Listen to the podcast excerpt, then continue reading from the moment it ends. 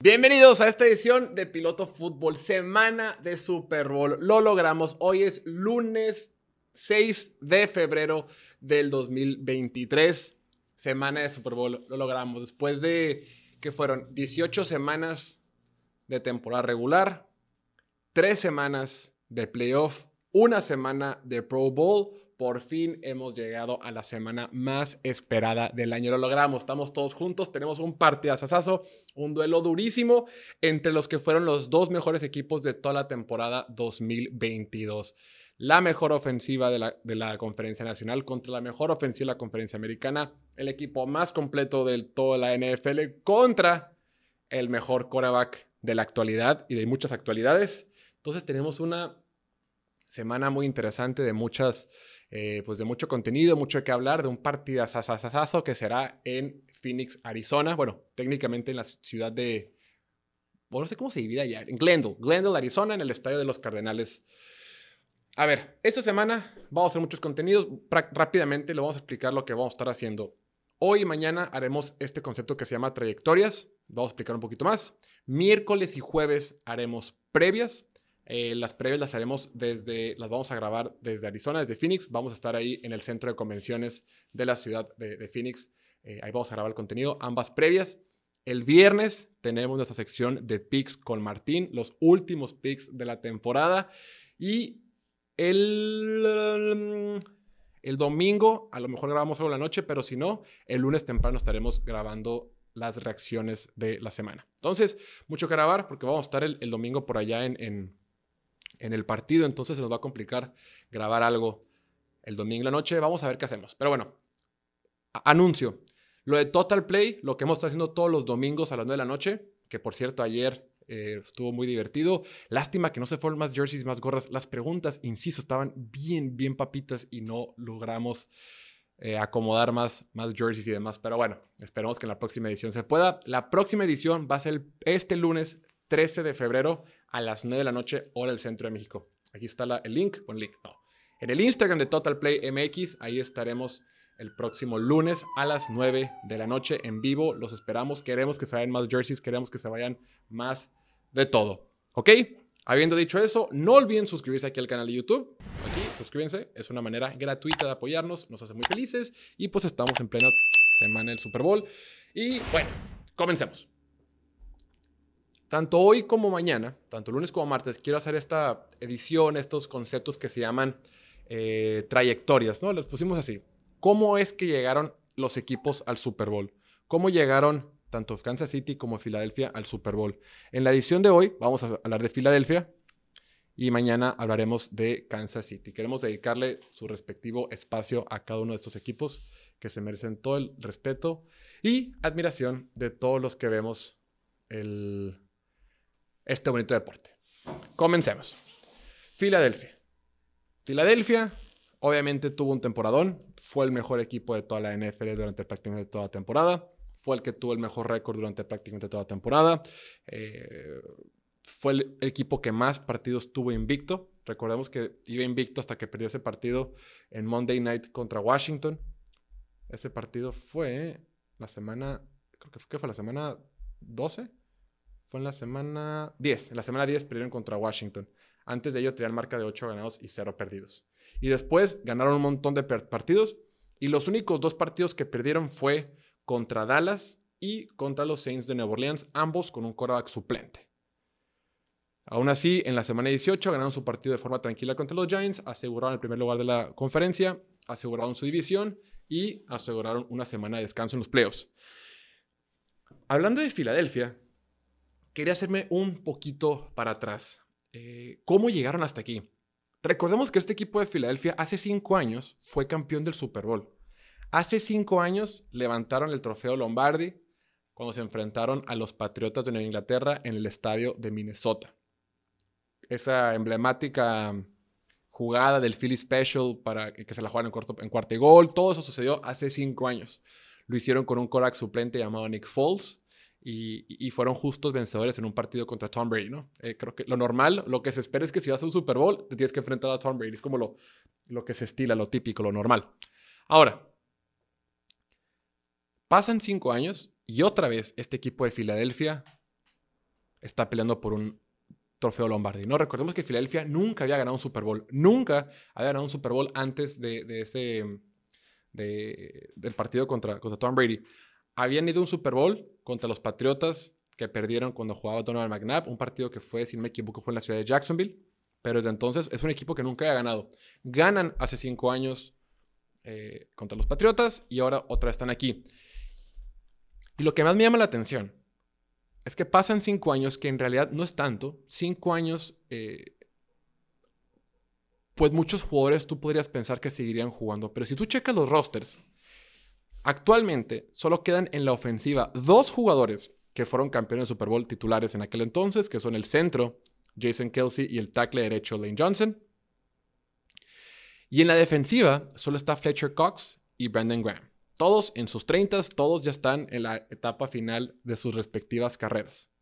Pero qué impresionante para un equipo, para una directiva, para un gerente general, el decir, ¿sabes qué? Fuimos campeones de Super Bowl, vamos a cambiar de coaches, vamos a, reinventarnos, vamos a traer nuevos jugadores, vamos a cambiar de quarterback, vamos a intercambiar jugadores y vamos a regresar a la contienda por un título en solo cinco años.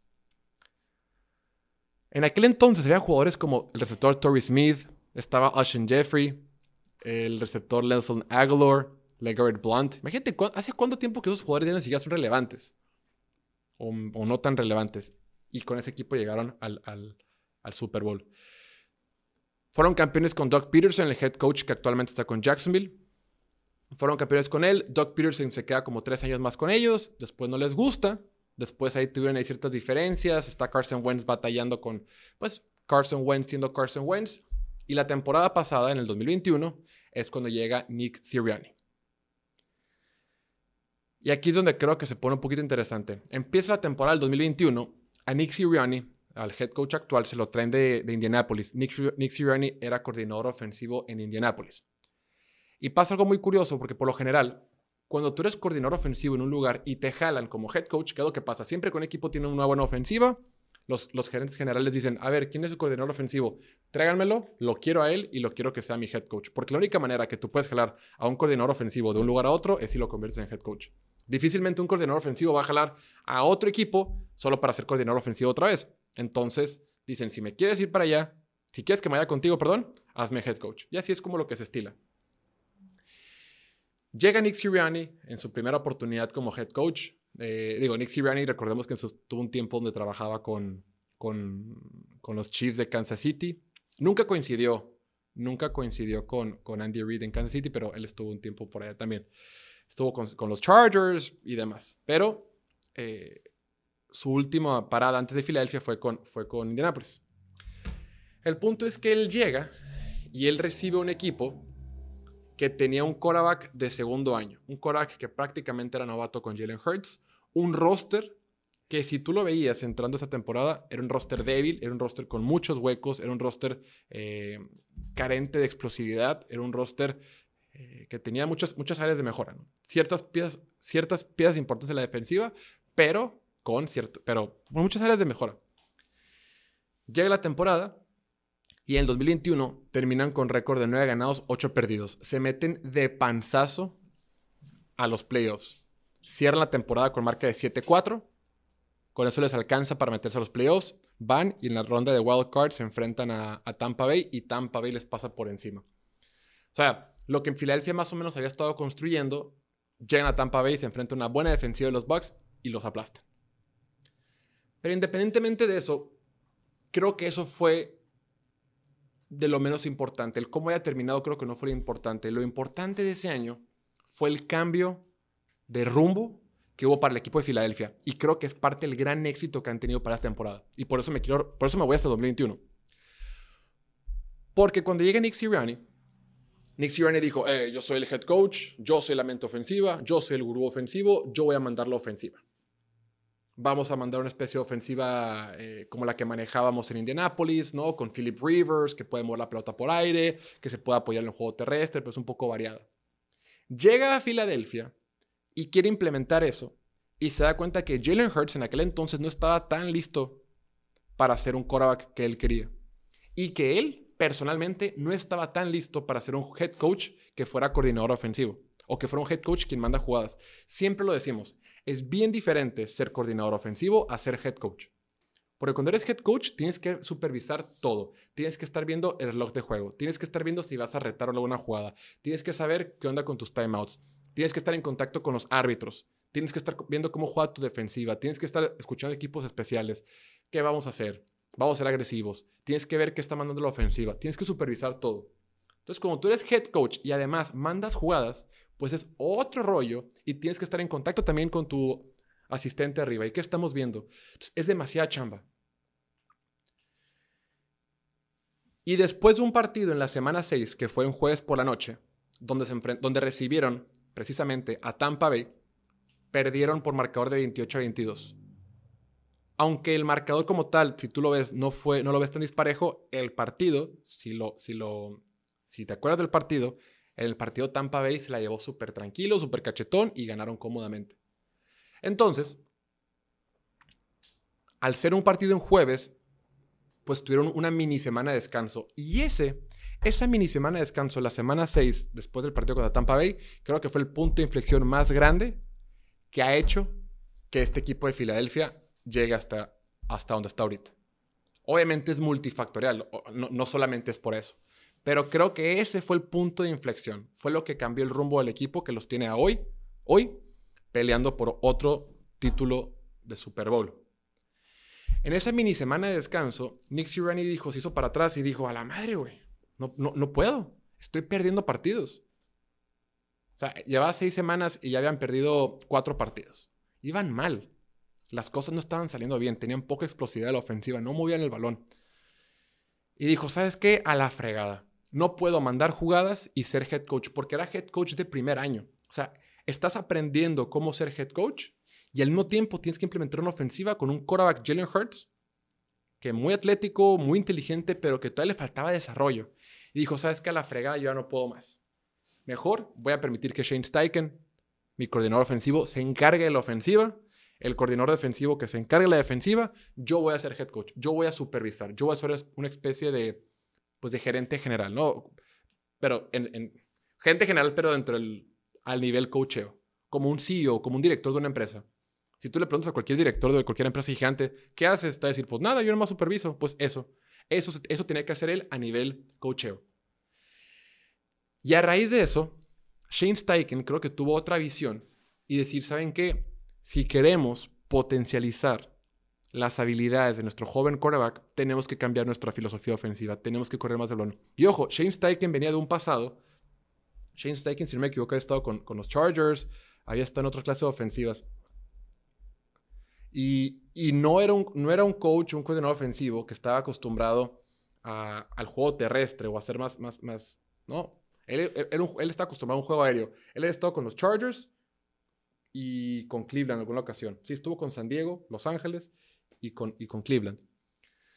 Él no estaba acostumbrado a mandar una ofensiva colegial con muchos read options, con muchas corridas con el quarterback, que fuera mucho más terrestre y todo eso. Pero él tuvo la capacidad y la inteligencia de decir, la mejor manera de utilizar a Jenny Hurts es si lo sacamos de esta ofensiva de pase y lo convertimos en una ofensiva un poquito más de colegial y que vaya sobre la marcha convirtiéndose en un mejor pasador.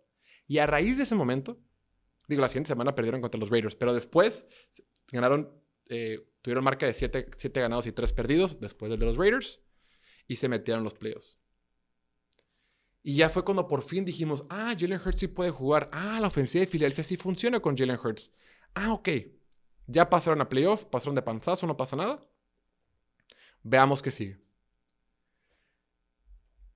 Y aquí, si hablamos de que el punto angular fue este cambio de cocheo, en este off-season del 2022 fue cuando otro personaje importantísimo del equipo tomó las riendas y dijo, vamos a meterle turbo. Tenemos un roster débil o un roster con muchas áreas de mejora, digámoslo.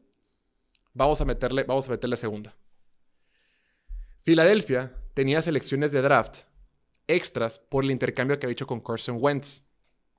Al haberse deshecho, deshacido, deshecho, como se diga, desprendido de Carson Wentz, eh, tuvieron una primera ronda de Indianápolis. Era una segunda ronda que se podía convertir en primera ronda y se hizo primera ronda, ¿no? Y con eso empezaron a jugar. Y con eso Harry Roseman, el gerente general, dijo, se remangó y dijo, es momento de que yo haga mi magia. Con tantas selecciones de primera ronda, eh, en el draft de 2022 fue por Jordan Davis, el tackle defensivo que hace una pieza fundamental. Fue por Cam Jurgens, que es el centro suplente. Es un muy buen centro que va a ser quien va a suplir cuando Jason Kelsey, que ya tiene 35, 36 años, decida retirarse.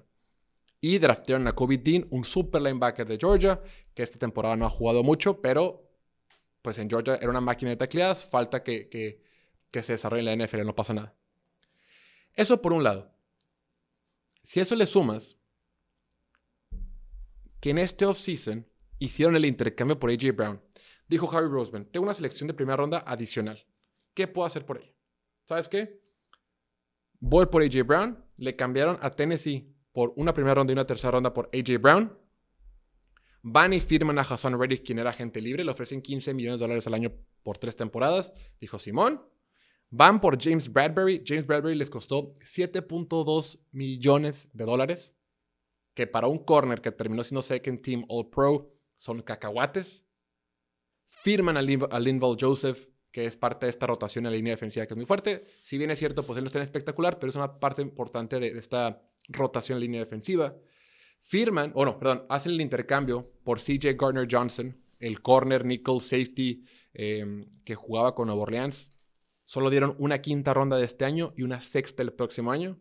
Y esa temporada CJ Garner Johnson fue el líder de intercepciones del equipo. O sea, por un lado, en este offseason firmas a tu mejor, en mejor jugador en la ofensiva con AJ Brown y firmas a tu mejor jugador en la defensiva con Hassan Reddick. Y ahora sí, estamos listos para competir. Si esto le agregas que esta línea ofensiva eh, ha sido construida a través del draft le agrega las piezas que agregaste en agencia libre, dices, ahora sí tú un equipo fuerte.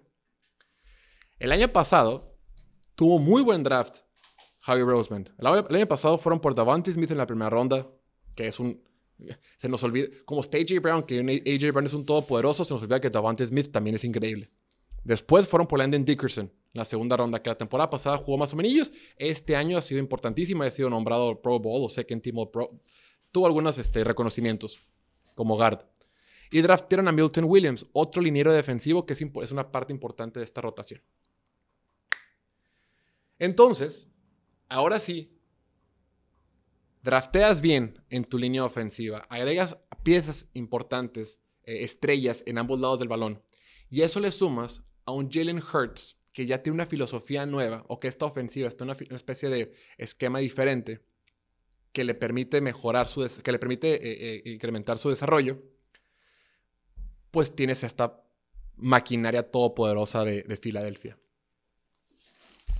Al iniciar la temporada, los casinos, Las Vegas, las líneas, predecían que Filadelfia iba a ganar nueve partidos y medio. No te decían, ¿cuánto crees que va a ganar? ¿Más de nueve y medio o menos de nueve y medio? Pues Filadelfia terminó ganando 14 partidos. Jalen Hurts se convirtió en una especie de candidato al MVP. Jalen Hurts fue top 5, top 10 en rating de pasador, en yardas por intento de pase, en yardas de pase, top 11, top 2, top 12 en pases de touchdown, top 11, top 10 en porcentaje de pases completos. El quarterback con más touchdowns por tierra y el, y el cuarto quarterback con más yardas terrestres. La tercer mejor ofensiva de toda la NFL en métricas de eficiencia en DVOA y la número uno por tierra la ofensiva número uno por tierra en métricas de eficiencia. Por eso fue considerado MVP.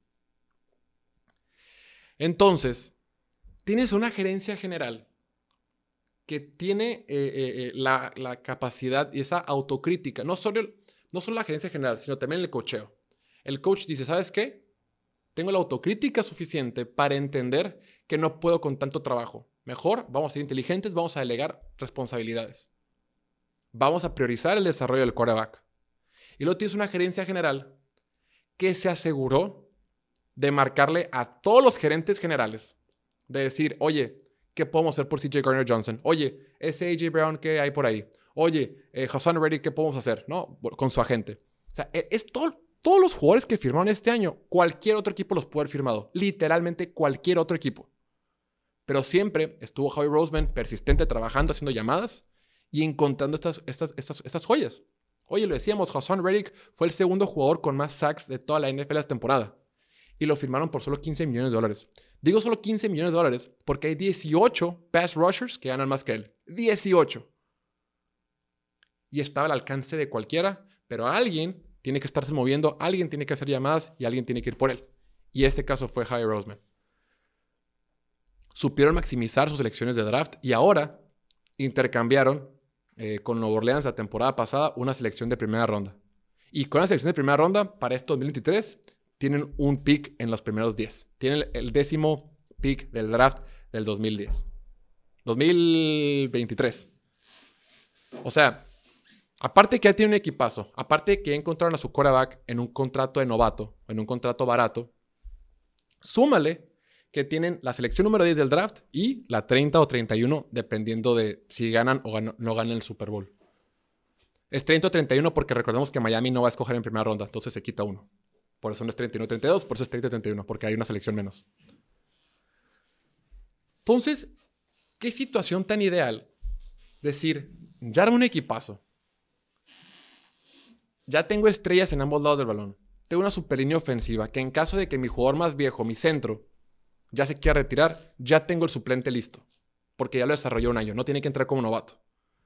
Y además, en este draft tengo capital suficiente para seguir reforzando mi equipo. Si quiero ir por otro linebacker, si quiero ir por otro liniero ofensivo, si quiero ir por otro pass rusher, porque nunca vas a tener suficientes pass rushers. Ahora, se nos olvidaba que porque no ha jugado esta temporada casi, fueron por Robert Quinn, jugador de Chicago Bears, que esta temporada ha jugado muy poco con ellos. Pero bueno, eso, no les funcionó. O todavía no termina de funcionarles o lo que tú quieras. Pero el hecho de que pudieron ir por él, que están constantemente buscando opciones, que está Howie Roseman constantemente maneras de cómo mejorar el equipo, creo que merece todo el reconocimiento y no es casualidad, no es accidente que en cinco años, con todo y que el equipo se desplomó por completo, porque así funciona la NFL, otra vez estén peleando por un Super Bowl. Es dificilísimo que un equipo con cambios de quarterback, porque estuvo Nick Foles, luego estuvo Carson Wentz y ahora con Jalen Hurts. O sea, el mismo equipo con un head coach nuevo, con un quarterback nuevo y con 18 jugadores titulares nuevos en ambos lados del balón, otra vez tienen Super Bowl. Eso es súper poco probable.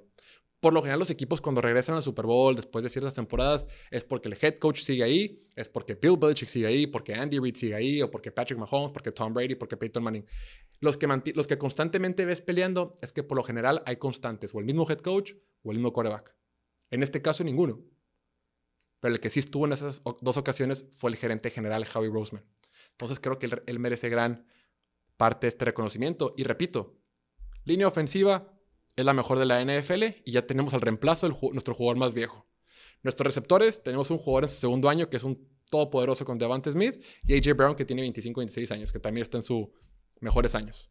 Tus corredores, Amado Sanders, me lo acaban de llamar al Pro Bowl de este año. Jalen Hurts, que cada temporada que pasa, desde que está en preparatoria, cada año que pasa se convierte en un mejor pasador. En la defensiva tienes estrellas. Yo insisto, creo que el único hueco de este equipo son los linebackers. No pasa nada. Tienes a Nakobe Dean, a quien draftearon este año para desarrollarlo y que probablemente se pueda convertir en esa pieza que les falta. Y si no sucede todo esto, de todas maneras tienes dos selecciones en la primera ronda para seguir fortaleciendo tu equipo. Y por eso, este equipo está donde está ahorita siendo la ofensiva que más puntos anotó en toda la NFL, junto con Kansas City. Ambos equipos anotaron 28.7 puntos por partido. Líder en sacks. Tuvieron 70 sacks. El segundo equipo con más sacks después de ellos fue Patriotas, me parece que tuvieron 55. Fue Patriotas. No sé quién fue, pero tuvo solo 55. Un montón de robos de balón. Y marca perfecta, marca casi perfecta mientras Jalen Hurts hacía el titular. Y el hecho de que, oye, ya no vas a los playoffs y una vez en los playoffs dominas de principio a fin a los Giants, un equipo de los Giants que venía de ganarle a Minnesota, que venía jugando más o menos bien. Filadelfia los aplasta en un partido que parecía pretemporada. Siguiente partido en el campeonato de conferencia, también aplastan a San Francisco. Ya sé que no estaba Brock Purdy, pero oye, tus únicos dos partidos que tuviste playoff ganaste de, por paliza. Y por eso llegan súper fuertes, súper eh, listos, súper sanos. Prácticamente el equipo, no, el equipo está completo eh, para el Super Bowl. El único tema que tienen es el hombro de Jalen Hurts, que estaremos platicando más adelante. Pero así es. Así es como un equipo de Filadelfia en cinco años volvió a la cima con nuevos head coaches, con nuevo quarterback, con nuevas piezas, eh, haciendo gran trabajo en el draft, haciendo gran trabajo en la agencia libre. Recordemos que un gerente general no lo debemos de evaluar por cómo draftea. Creo que el tema del draft es más un arte que una ciencia. Es más, es más, híjole, eh, hay mucha suerte por medio. Todos los gerentes generales, hasta los mejores, eh, fallan en la mitad de sus picks o, fallan en más de la mitad de sus picks. A veces tienen muy buenos años, a veces tienen malos años. Y así, todos los gerentes generales son muy parecidos para draftear. No hay una gran diferencia entre un muy buen gerente general. Bueno, entre uno muy bueno y uno muy malo sí hay mucha diferencia, pero la mayoría está en el centro. O sea, no hay mucha ventaja para draftear porque es difícil, porque es, incierto. Donde sí hay ventajas es cuando un gerente general levanta el teléfono y se pone a buscar opciones. ¿Cómo puedo mejorar mi equipo? ¿Dónde están esas oportunidades ocultas? ¿Dónde están esas, gemas ocultas que puedo encontrar? Y la única manera de hacerlo es llamando, buscando, preguntando, escauteando a los demás rivales. Recordemos que los equipos tienen departamentos de scouting que scoutean no solo en colegial, sino scoutean a los demás equipos. Y si yo tengo un buen scout, puedo saber, ah, fíjate, creo que allá por, ahí en Cleveland, eh, van a soltar a este, chécale, márcala de Cleveland y pregúntale qué van a hacer con tal corredor. Pregúntale qué van a hacer con tal corner. Pregúntale a ver qué pasa. Y así, empieza a levantar el teléfono. Pero requieres un buen equipo y está siendo muy bien dirigido por este Javi Roseman que está llevando a Filadelfia a un segundo Super Bowl en los últimos cinco años. Pero bueno, mañana hablaremos de Kansas City y continuaremos con las previas en la otra semana. Que tengan excelente día. Nos vemos. Chao.